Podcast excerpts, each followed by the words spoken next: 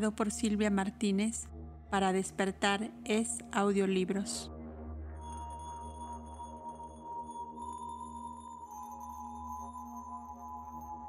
Sección 13. Las siete creaciones.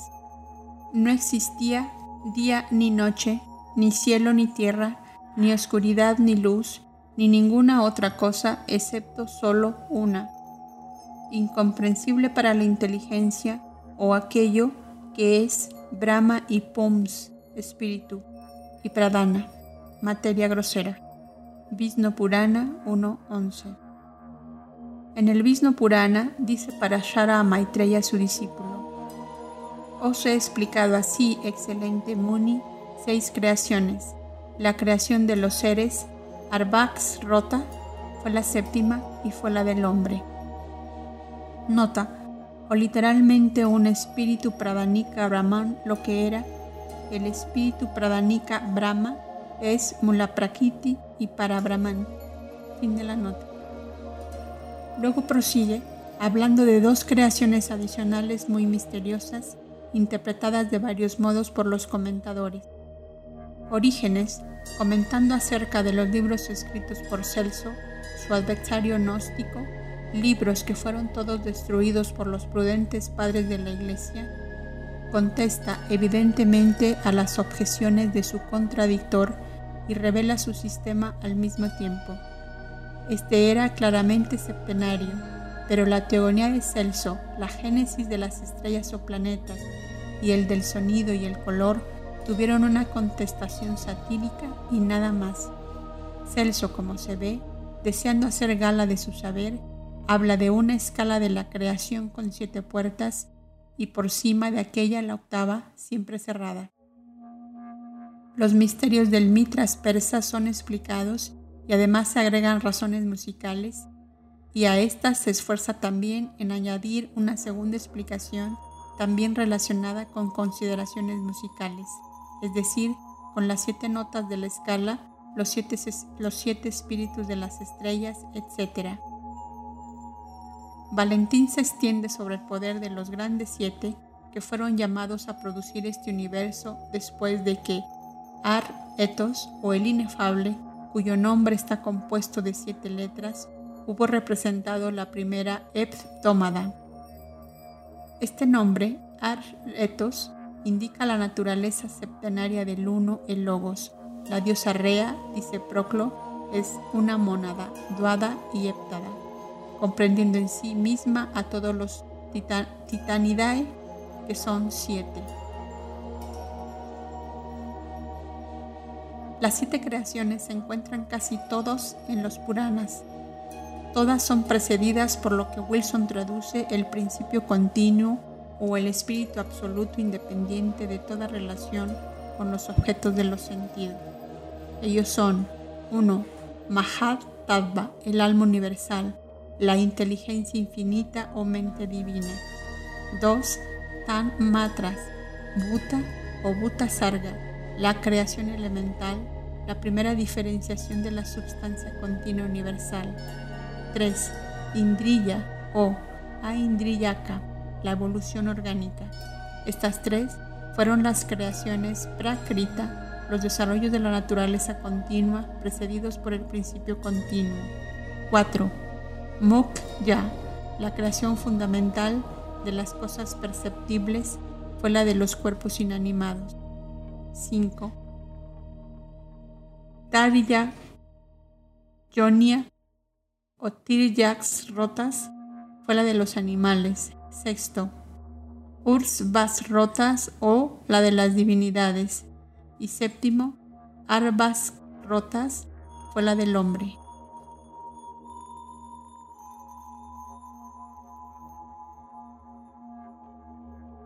Nota 1. Y la cuarta creación es aquí la primaria, pues las cosas inmóviles son conocidas enfáticamente como primarias, según la traducción de un comentario por Fitzedward Hall en su edición de la versión de Wilson. Siguiente nota. ¿Cómo pueden las divinidades haber sido creadas después de los animales? El significado esotérico de la expresión animales es los gérmenes de toda vida animal, incluso el hombre El hombre es llamado un animal sacrificatorio, esto es, el único en la creación animal que sacrifica a los dioses. Además, por animales sagrados entiéndese a menudo en los textos sagrados los doce signos del zodiaco, como ya se ha dicho. Fin de la. Tal es el orden presentado en los textos exotéricos. Según la doctrina esotérica, hay siete creaciones primarias y siete secundarias, siendo las primeras las fuerzas que evolucionan por sí mismas procedentes de la fuerza una sin causa, y mostrando las últimas, el universo manifestado emanado de los elementos divinos ya diferenciados. Tanto esotérica como exotéricamente, todas las creaciones arriba enumeradas representan los siete periodos de la evolución, sea después de una edad o de un día de Brahma. Esta es por excelencia la doctrina de la filosofía oculta, la cual, sin embargo, jamás emplea el término creación, ni siquiera el de evolución, respecto a la creación primaria, pero llama a todas estas fuerzas los aspectos de la fuerza sin causa. En la Biblia, los siete periodos son empequeñecidos en los seis días de la creación y el séptimo día de descanso, y los occidentales se atienen a la letra. En la filosofía inda, cuando el creador activo ha producido al mundo de los dioses, los gérmenes de todos los elementos indiferenciados y los rudimentos de los sentidos futuros, en una palabra, el mundo del no humano, el universo permanece inalterado durante un día de Brahma, un periodo de 4.320 millones de años. Este es el séptimo periodo pasivo o el sabbat de la filosofía oriental que se sucede a los seis periodos de evolución activa. En la Satapata Brahmana, Brahma neutro, la causa absoluta de todas las causas, irradia a los dioses. Habiendo irradiado a los dioses por medio de su naturaleza inherente, la obra se interrumpe. En el primer libro de Manu se dice, a la expiración de cada noche, Pralaya, Brahma, habiendo dormido, despiértase y por la energía sola del movimiento hace emanar de sí mismo al espíritu o mente, que en su esencia es y sin embargo no es. En el Sefer Yetzirah, el libro de la creación cabalístico, el autor evidentemente repitió el eco de las palabras de Manu. La substancia divina está representada en él como habiendo existido sola desde la eternidad ilimitada y absoluta y como habiendo emitido al espíritu de sí misma. Uno es el espíritu de Dios vivo, bendito sea su nombre que vive eternamente voz, espíritu y palabra, este es el Espíritu Santo. Y esta es la Trinidad cabalística abstracta, con tan poco respeto antropoformizada por los padres. De este uno triple emanó el cosmos entero. Primero del uno emanó el número dos o aire, el elemento creador, y luego el número tres, agua, y procedió del aire. El éter o fuego completa el cuatro místico, el arbail en la doctrina oriental, el fuego es el primer elemento, el éter, sintetizando al todo, puesto que los contiene a todos ellos.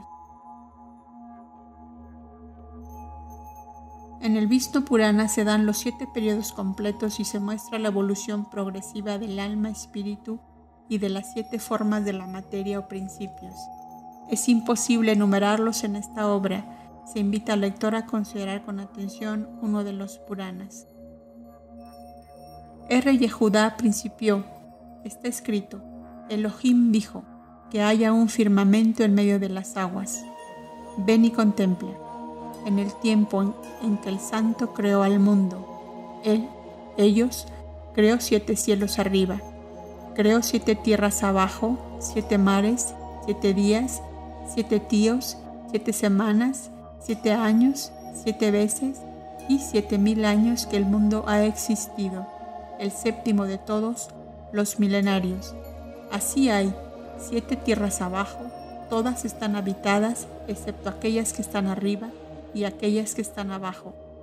Y entre cada tierra extiéndose un cielo firmamento entre una y otra, y existen en ella, en esas tierras, seres que aparecen distintos unos de otros Mas si presentáis alguna objeción a esto y decís que todos los hijos del mundo vinieron de Adán, no es así.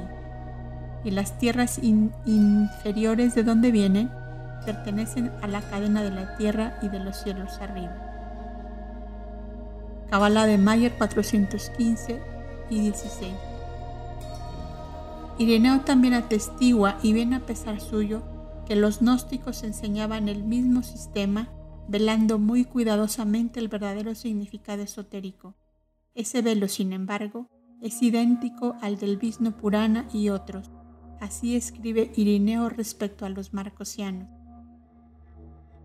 Sostienen que antes que todo fueron producidos los cuatro elementos, el fuego, el agua, la tierra y el aire, según la imagen de la primera tétrada arriba que si agregamos sus operaciones, o sea, el calor, el frío, la humedad y la sequía, preséntase una semejanza exacta con la octoada.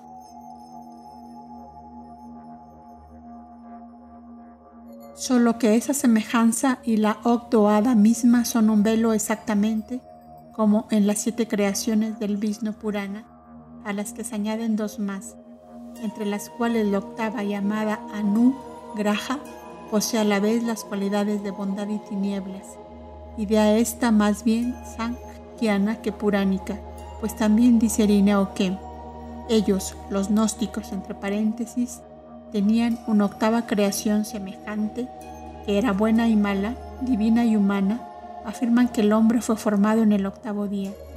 A veces declaran que fue hecho el sexto día y otras el octavo a no ser que acaso entiendan que su parte terrestre fue formada el sexto día y su parte carnal el octavo, haciendo una distinción entre estas dos.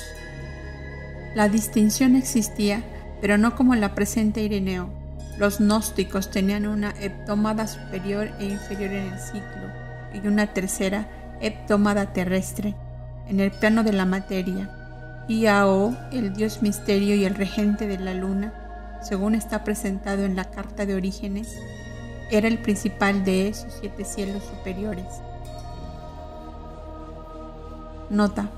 Superiores tan solo a los espíritus o cielos de la tierra. Fin de la nota. Por lo tanto, idéntico al jefe de los pitris lunares, siendo ese nombre el que ellos dan a los Dian Chohans lunares. Afirman, escribe el mismo Irineo que esos siete cielos son inteligentes y hablan de ellos considerándolos como ángeles y añade que por este motivo ellos llamaban a y a O Eptomas, mientras que su madre era llamada Ogdoas, pues según explica, conservaba el número de la Ogdoada primogénita y primaria del pleroma. Esta Ogdoada primogénita era en teogonía el segundo Logos, el manifestado, porque había nacido del primer logo séptuple, por consiguiente es la octava en este plano manifestado. Y en astrolatría era el sol, Martanda, el octavo hijo de Aditi, a quien ella rechaza mientras conserva a sus siete hijos, los planetas. Pues los antiguos jamás consideraron al Sol como un planeta, sino como una estrella central y fija.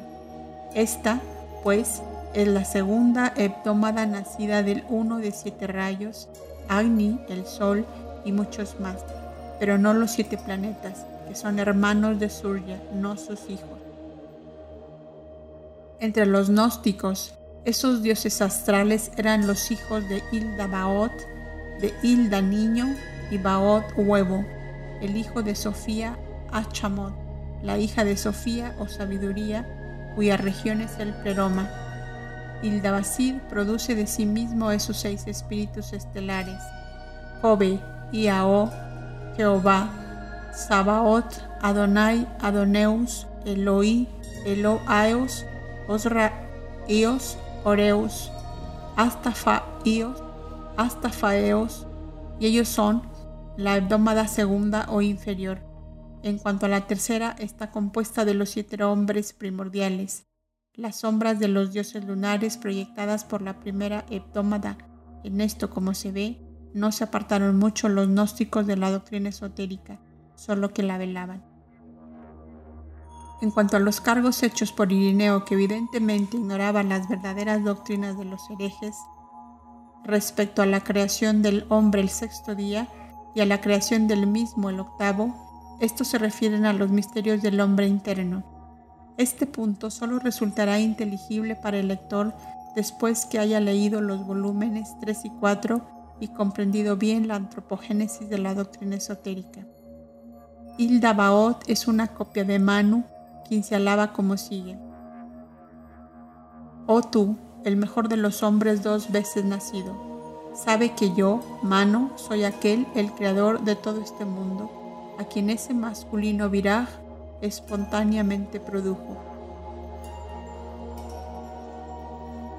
Leyes de Manu 1.33 Él crea primeramente los diez señores del ser, los Prajapatis, que, como nos dice el versículo 36, producen otros siete manos. También se vanagloria Ildabaod del mismo modo. Soy Padre y Dios y nadie está por encima de mí, esclava. Exclama.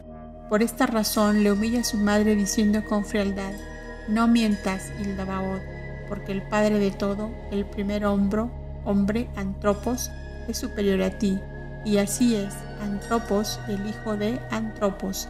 Esta es una buena prueba de que había tres lobos, además de los siete nacidos del primero, siendo uno de ellos el lobo solar. Por otra parte, ¿quién era ese Antropos tan superior a Ildabaod? Solo los anales gnósticos pueden resolver este enigma. En Pistisofía, el nombre de cuatro vocales I, E, O, U va acompañado generalmente del epíteto el primitivo o primer hombre. Esto muestra nuevamente que la gnosis solo era un eco de nuestra doctrina arcaica. Los nombres que corresponden a Parabrahman o Brahma y Manu, el primer hombre pensador, están compuestos de sonidos de una, tres o siete vocales. Marcos, cuya filosofía era seguramente más pitagórica que otra cosa, habla de una revelación que tuvo acerca de los siete cielos, cada uno de los cuales producía el sonido de una vocal. Al pronunciar ellos los siete nombres de las siete jerarquías angélicas. Cuando el espíritu ha impregnado hasta el átomo más diminuto de los siete principios del cosmos, entonces principia la segunda creación después del periodo de reposo más arriba mencionado. Los creadores Elohim bosquejan durante la segunda hora la forma del hombre, dice el rabino Simeón en el Nuptemerón Hebreos. Hay doce horas en el día, dice la Mishnah, y durante estas es cuando tiene lugar la creación. Las doce horas del día son también la copia empequeñecida de la sabiduría primitiva. Un eco débil, aunque fiel de la misma, son como los doce mil años divinos de los dioses, un velo cíclico. Cada día de Brahma, catorce manos, a quienes los cabalistas hebreos, siguiendo en esto, sin embargo, el ejemplo de los caldeos, han disfrazado en doce horas. El Noctemerón de Apolonio de Tiana es lo mismo. El dodecaedro yace oculto en el cubo perfecto, dicen los cabalistas. El sentido místico de esto es que las doce grandes transformaciones del espíritu en la materia, los doce mil años divinos, tienen lugar durante las cuatro grandes edades o primer Mahayuga, principiando con lo metafísico y sobrehumano y termina en las naturalezas físicas y puramente humanas del cosmos y del hombre. Si la ciencia occidental no lo, no lo consigue, en cambio la filosofía oriental puede dar el número de los años humanos que se suceden en las líneas de las evoluciones espirituales y físicas de lo visible e invisible. La creación primaria es llamada la creación de la luz o espíritu y la secundaria la de las tinieblas o materia. Ambas encuentranse en el Génesis la primera es la emanación de los dioses Elohim nacidos por sí mismos.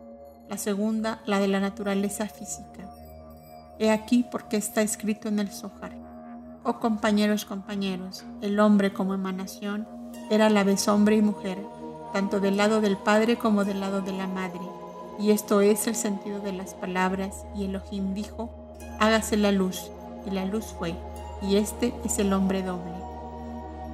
La luz de nuestro plano es, sin embargo, obscuridad en las esferas superiores. El hombre y la mujer del lado del Padre o Espíritu se refiere a la creación primaria y del lado de la madre o materia a la secundaria. El hombre doble es Adán Kadmon, el prototipo abstracto masculino y femenino y el Elohim diferenciado.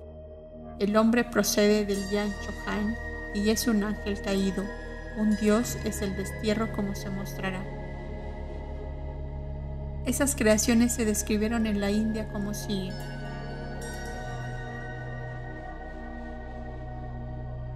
1. La primera creación.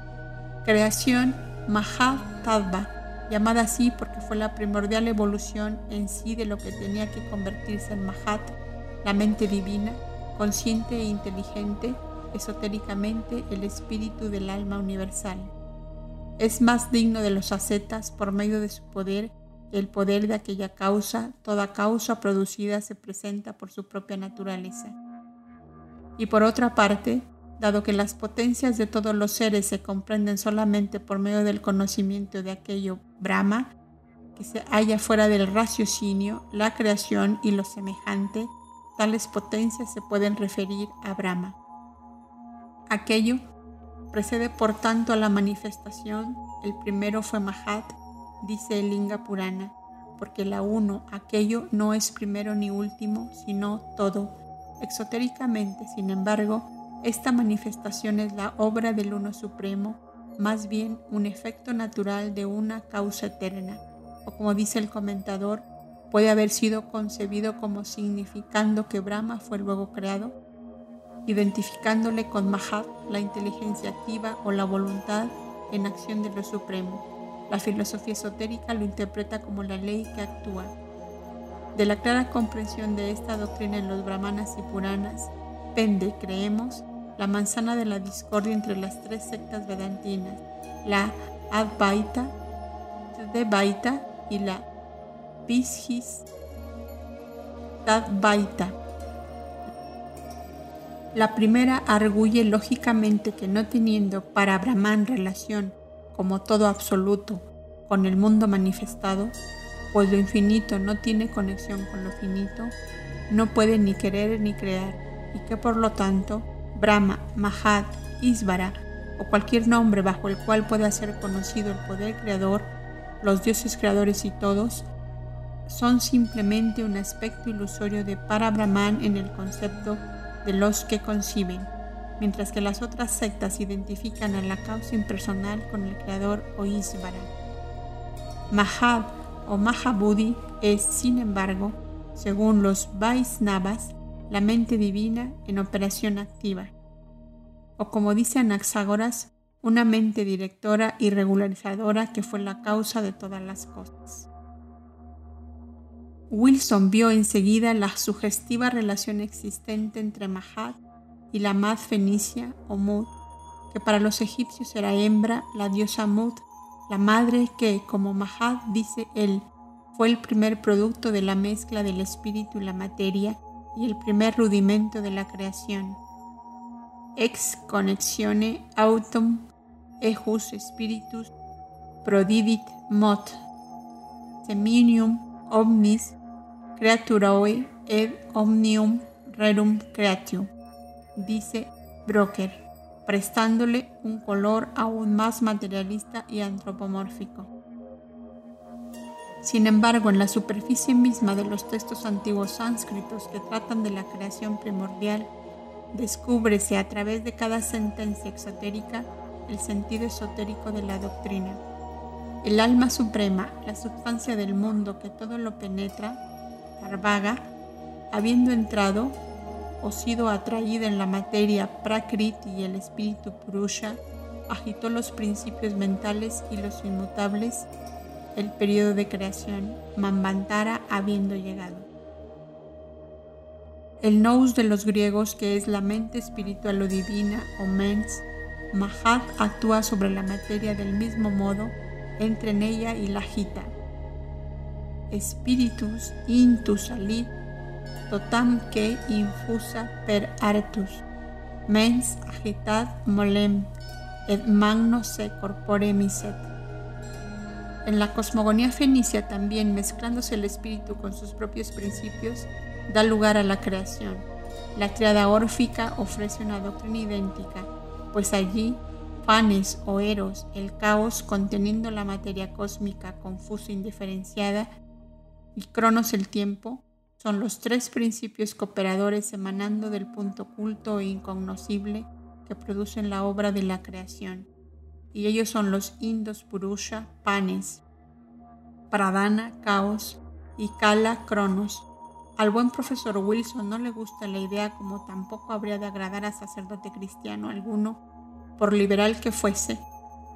Observa que la mezcla del Espíritu Supremo o alma con sus propios principios no es mecánica, es una influencia o efecto ejercido sobre agentes intermediarios que produce efectos.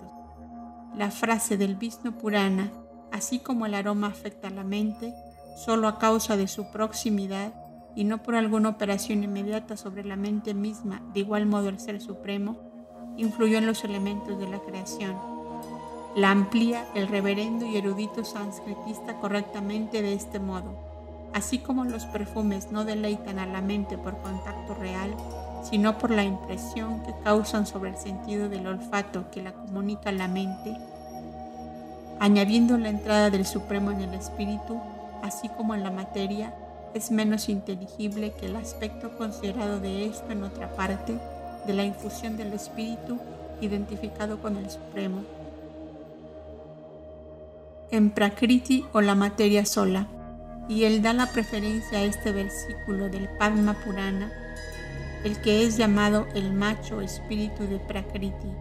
Ese mismo Vishnu divino entró en Prakriti.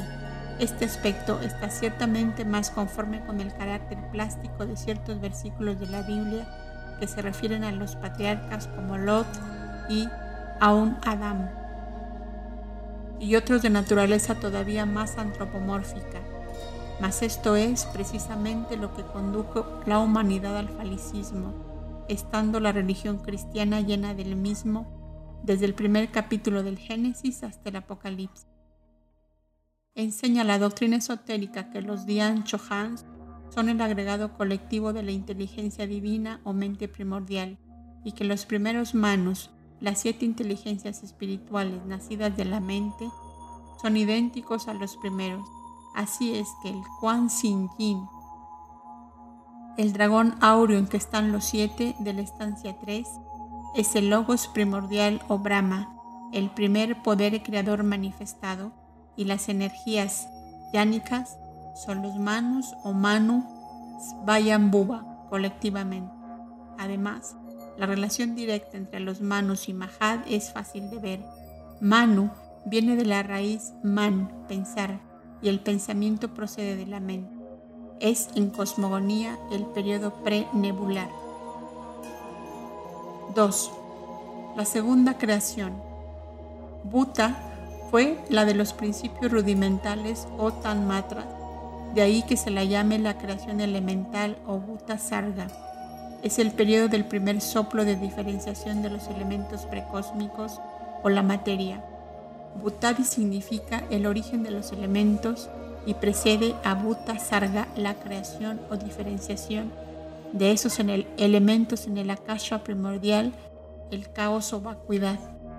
En el Vishnu Purana se dice que continúa por el triple aspecto de Ahamkara, al que pertenece, siendo traducida esta palabra por egoísmo, pero significando más bien ese término intraducible del concepto de sí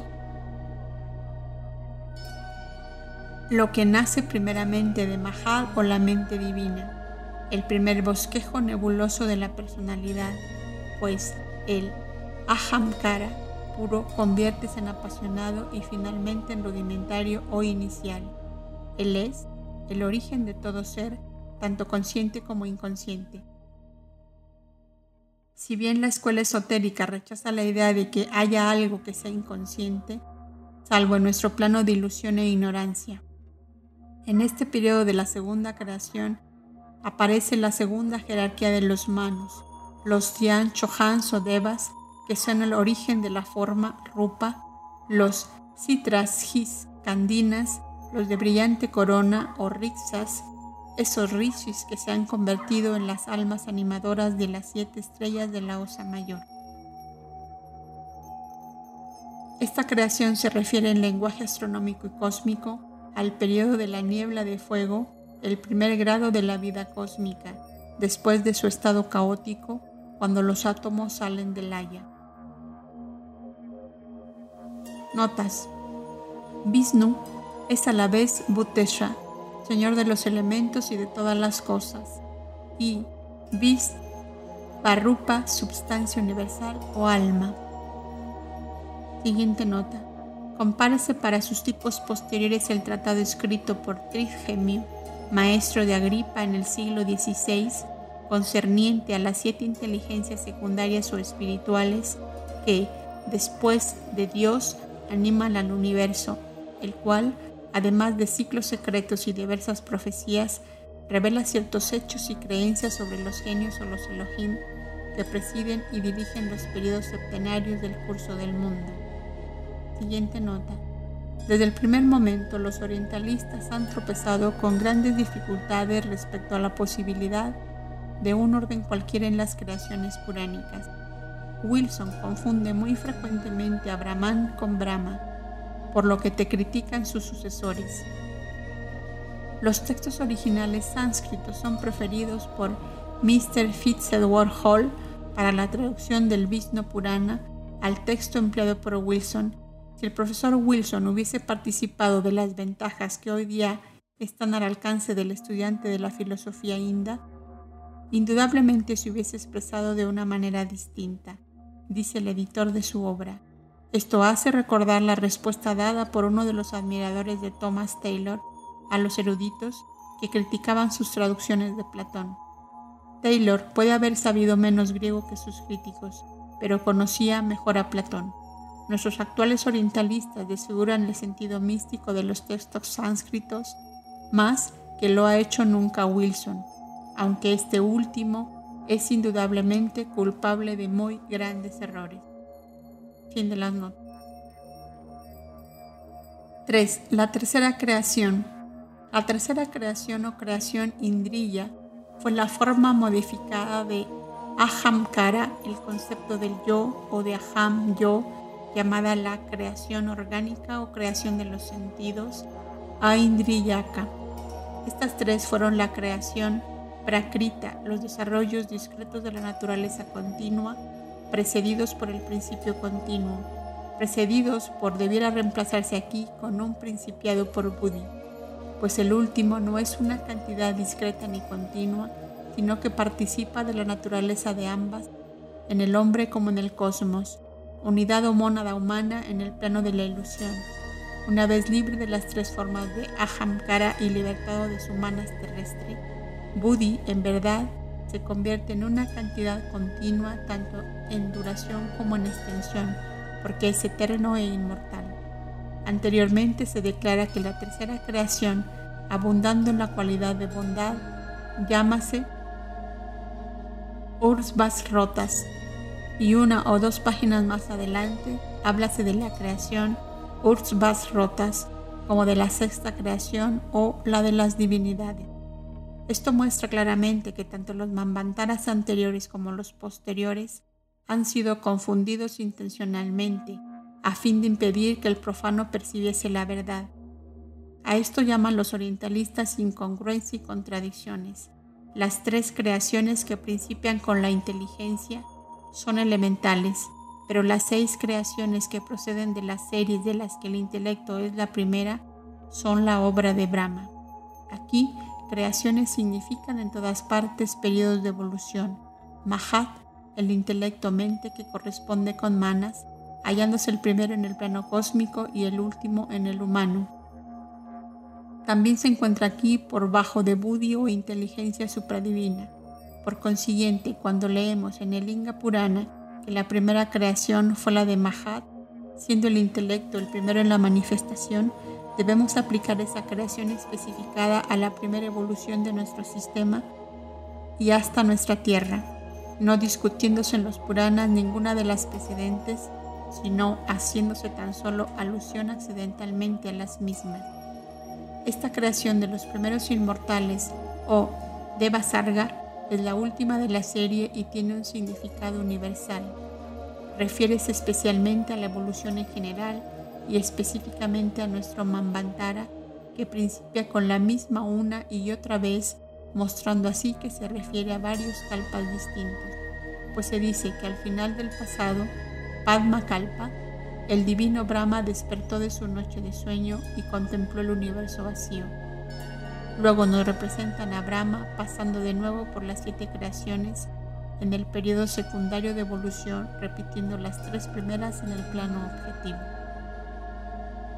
Cuarto, la cuarta creación. La moksha o primaria, porque empieza la serie de cuatro, ni el término cuerpos inanimados ni el de cosas inmóviles, según traduce Wilson, dan una idea correcta de las palabras sánscritas empleadas. No es solamente la filosofía esotérica la que rechaza la idea de que haya átomos inorgánicos, pues también lo hace el hinduismo ortodoxo.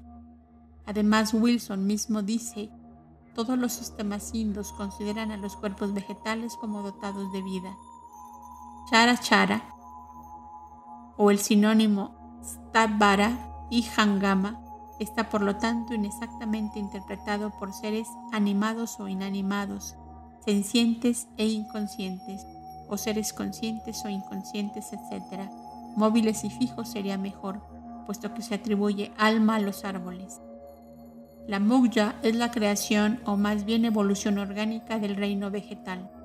En este periodo secundario, los tres grados de los reinos elementales o rudimentarios son desarrollados en este mundo, correspondiendo inversamente en orden a las tres creaciones pracríticas durante el periodo primario de la actividad de Brahma. Así como en aquel periodo, según las palabras del Vishnu Purana, la primera creación fue la de Mahado, el intelecto, la segunda fue la de los principios rudimentarios tan matras. La tercera, la creación de los sentidos. Aindriyaka. Así en este, el orden de las fuerzas elementales es como sigue. 1. Los centros de fuerza nacientes, intelectuales y físicos. 2. Los principios rudimentarios, la fuerza nervio por decirlo así. Y 3.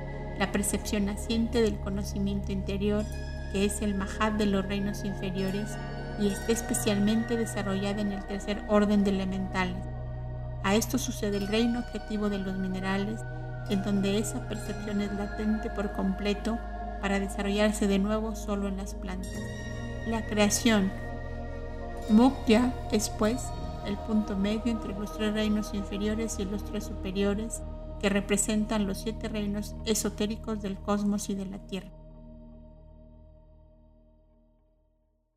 5.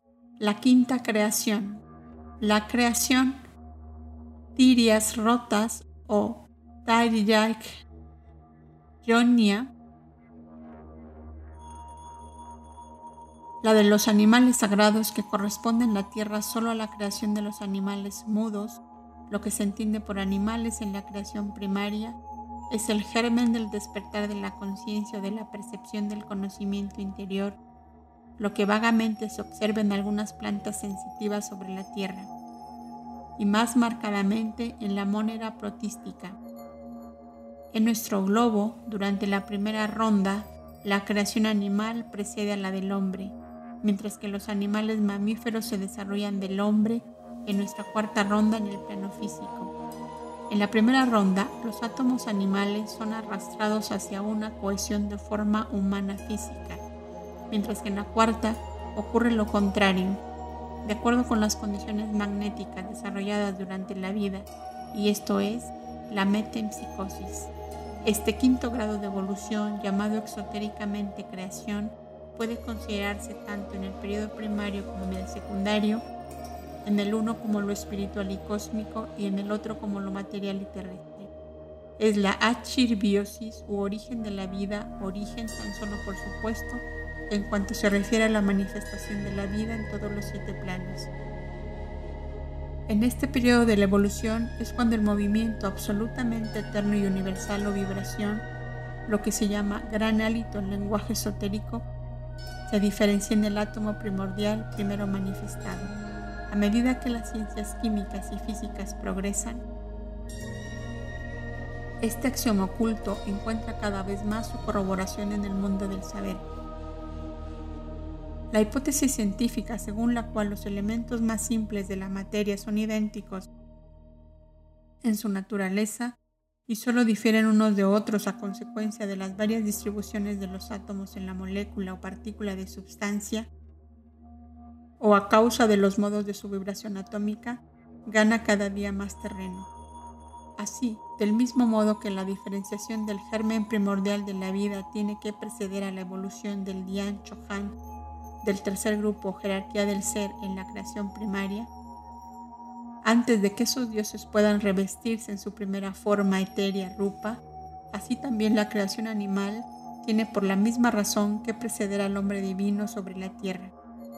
Y he aquí porque lo vemos en los Puranas que la quinta creación, la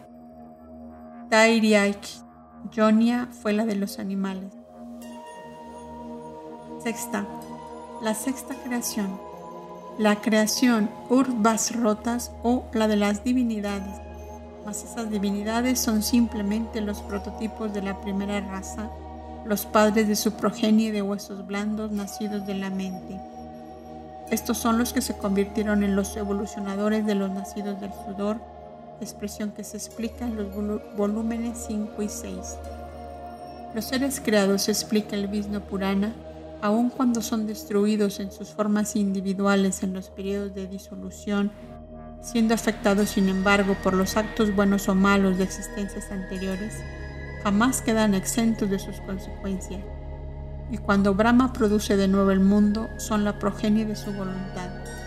Concentrando su mente en sí mismo, voluntario yoga, Brahma crea los cuatro órdenes de seres denominados dioses, demonios, progenitores y hombres. Progenitores significa aquí los prototipos y evolucionadores de la primera raza raíz de hombre. Los progenitores son los pitris y son de siete clases. En la mitología exotérica se dice que han nacido del costado de Brahma, como Eva de la costilla de Adán. Finalmente, la creación sexta es seguida y la creación en general se termina por la séptima. La séptima creación la evolución de los seres Arbax rotas, que fue la del hombre. La octava creación mencionada no es creación alguna, es un velo, pues se refiere a un proceso puramente mental, al conocimiento de la novena creación, la cual a su vez es un efecto que se manifiesta en la secundaria de lo que fue una creación en la creación primaria prakrita.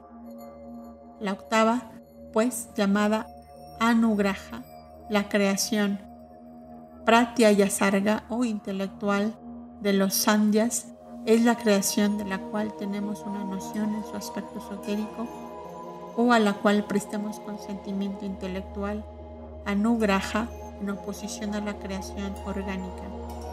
Es la percepción correcta de nuestras relaciones con toda la serie de dioses y especialmente de aquellas que tenemos con los kumaras, la llamada novena creación, que es en realidad un aspecto o reflejo de la sexta en nuestro Manvantara, el Vaisvaspat. Existe una novena creación, la creación Kumara, que es a la vez primaria y secundaria, dice el Vishnu Purana, el más antiguo de semejantes textos, según explica un texto esotérico. Los Kumaras son los Yanis inmediatamente derivados del principio supremo que reaparecen en el periodo de Vaisvasvata Manu para el progreso de la humanidad. Nota, pueden sin duda indicar una creación especial o extra, ya que ellos son quienes encarnándose en las envolturas sin razón humanas de las dos primeras razas raíces y en gran parte de la tercera raza raíz, crean, por decirlo así, una nueva raza, la de los hombres pensadores, divinos, conscientes de sí mismos. Fin de la. El traductor del Vishnu Purana lo corrobora observando que esos sabios viven tanto tiempo como Brahma y solo son creados por él en el primer kalpa, aunque su generación es presentada muy comúnmente pero no pertinentemente en el baraja secundario o padma kalpa. Así los kumaras son exotéricamente la creación de Rudra o Nila Lojita, una forma de Shiva, por Brahma y de ciertos otros tipos hijos nacidos de la mente de Brahma. Pero en la doctrina esotérica son los progenitores del verdadero yo espiritual en el hombre físico, los prajapatis superiores, mientras que los pitris o prajapatis inferiores no son más que los padres del modelo o tipo de su forma física hecha a su imagen. Cuatro y a veces cinco son mencionados libremente en los textos esotéricos, siendo secretos tres de los Kumaras. Los cuatro Kumaras son los hijos nacidos de la mente de Brahma. Algunos especifican siete. Todos esos siete Vaid Atra nombre patronímico de los Kumaras, los hijos del Hacedor, son mencionados y descritos en el Sanya Karika de Isvara Krishna con el comentario de Gaudapadacharya, para Guru de Sankaracharya, unido al mismo. Discute la naturaleza de los Kumaras, aunque se abstiene de mencionar por su nombre a todos los siete Kumaras, pero los llama en cambio los siete hijos de Brahma lo que son, pues son creados de Brahma en Rudra. La lista de nombres que nos da es la siguiente. Sanaka, Sanandana, Sanatana, Kapila, Ribu y Panchasika. Pero estos son también alias. Los cuatro exotéricos son Sanad Kumara, Sananda, Sanaka y Sanatana. Y los tres esotéricos Sana, Kapila y Sanad Sujata. Reclamamos de nuevo una atención especial a esta clase de Diane Chohans, porque aquí yace el misterio de la generación y herencia a que se hace alusión en el comentario sobre la estancia 7 al tratar de las cuatro órdenes de seres angélicos. El volumen 3 explica su situación en la jerarquía divina. Veamos mientras tanto lo que acerca de ello dicen los textos esotéricos. Dicen poco, y para aquel que no acierta a leer entre líneas, nada. Tenemos que recurrir aquí para la dilucidación de este término a otros Puranas.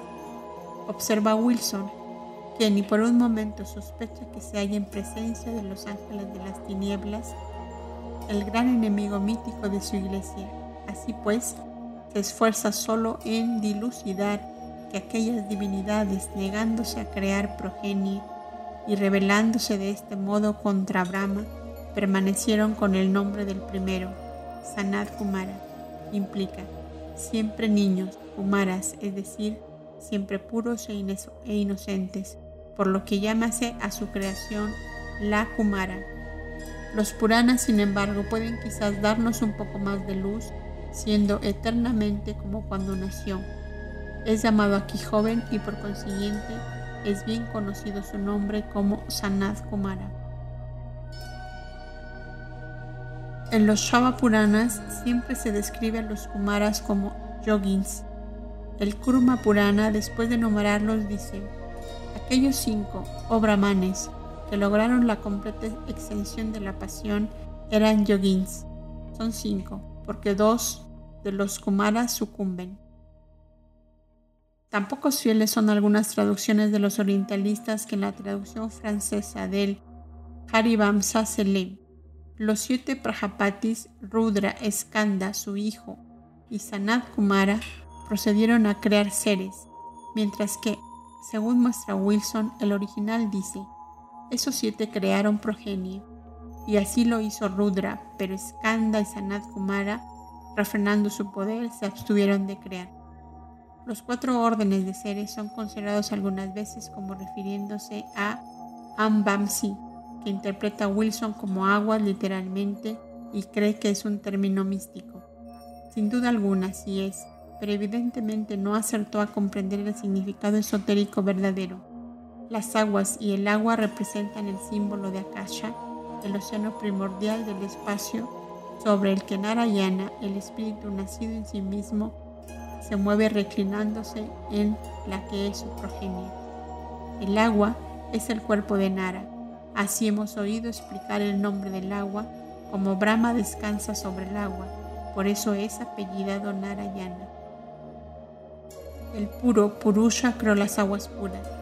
El agua es al mismo tiempo el tercer principio en el cosmos material y el tercero en el reino de lo espiritual. El espíritu del fuego, la llama, el akasha, el éter, el agua, el aire, la tierra son los principios cósmicos, siderales, psíquicos, espirituales y místicos, preeminentemente ocultos en cada plano del ser. Dioses, demonios, pitris y hombres son los cuatro órdenes de seres a quienes se aplica el término Ambamsi, porque todos son el producto de las aguas místicamente, del océano akáshico y del tercer principio de la naturaleza. En los Vedas es un sinónimo de dioses. Los pitris y los hombres en la tierra son las transformaciones o renacimientos de dioses y demonios, espíritus de un plano superior. El agua es, en otro sentido, el principio femenino. Venus Afrodita es el mar personificado y la madre del dios del mar, la generadora de todos los dioses, de igual modo que la Virgen María Cristiana es Mari, el mar, la madre del dios occidental del amor, de la compasión y la caridad. Si el estudiante de filosofía esotérica piensa profundamente sobre el asunto, verá seguramente cuán significativo es el término Ambamsi en sus múltiples relaciones con la Virgen del Cielo, con la Virgen Celestial de los, alquimistas y hasta con las aguas de la gracia de los bautistas modernos.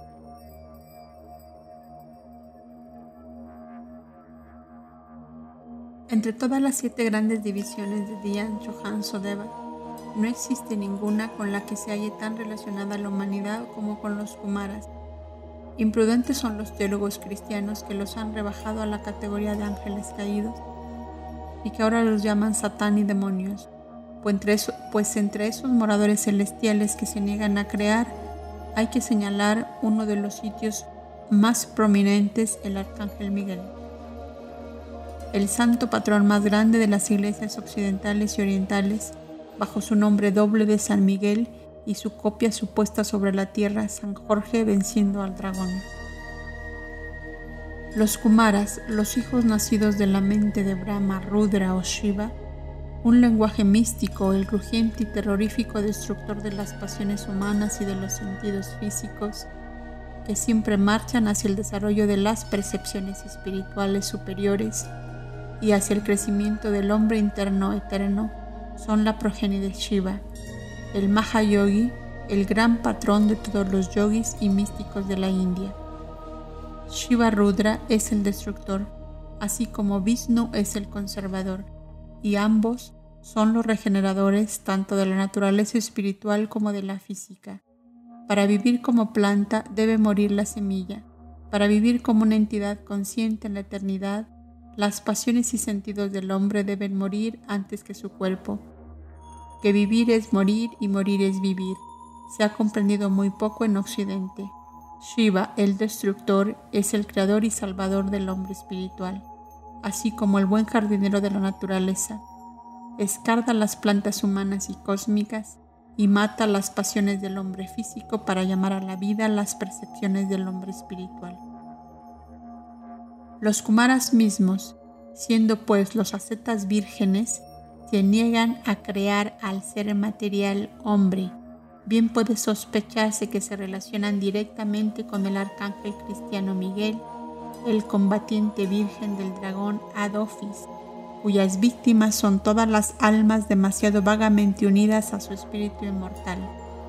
El ángel que, como lo indican los gnósticos, se negó a crear exactamente como lo hicieron los Kumaras.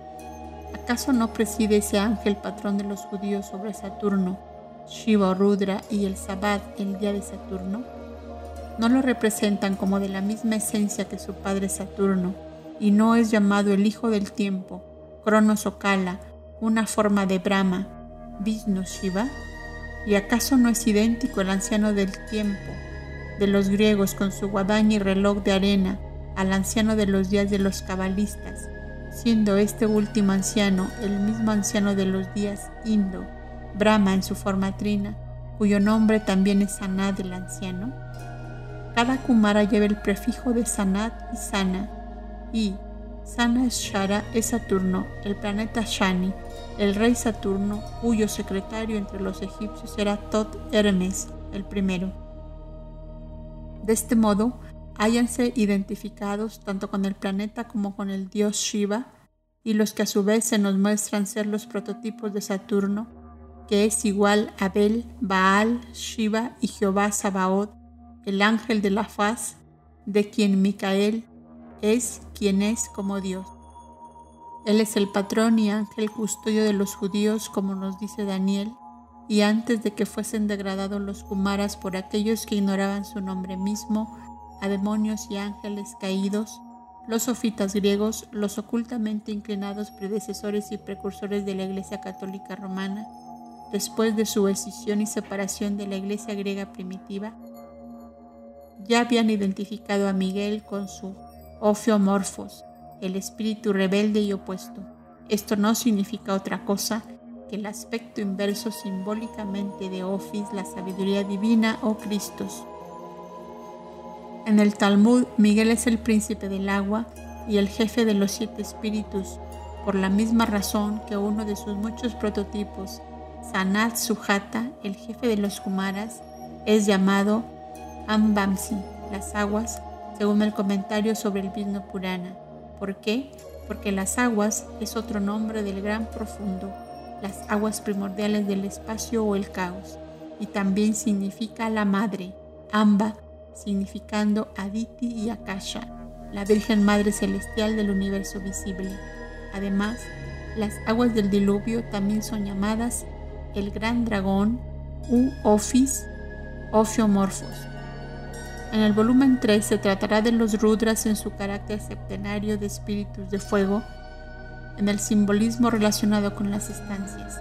Allí también consideraremos la cruz 3 más 4 bajo sus formas primitivas y posteriores y emplearemos como medio de comparación los números pitagóricos a la par de la metrología hebrea. De este modo resultará evidente la importancia inmensa del número 7 como número fundamental de la naturaleza. Lo examinaremos desde el punto de vista de los Vedas y de las escrituras caldeas, como existió en Egipto miles de años antes de Jesucristo y según se haya tratado en los anales gnósticos. Mostraremos que su importancia como número fundamental ha sido reconocida en la ciencia física y trataremos de probar que la importancia prestada al número 7 a través de toda la antigüedad no fue debida a fantásticas imaginaciones de sacerdotes, y, de sacerdotes incultos sino a un conocimiento profundo de la ley natural.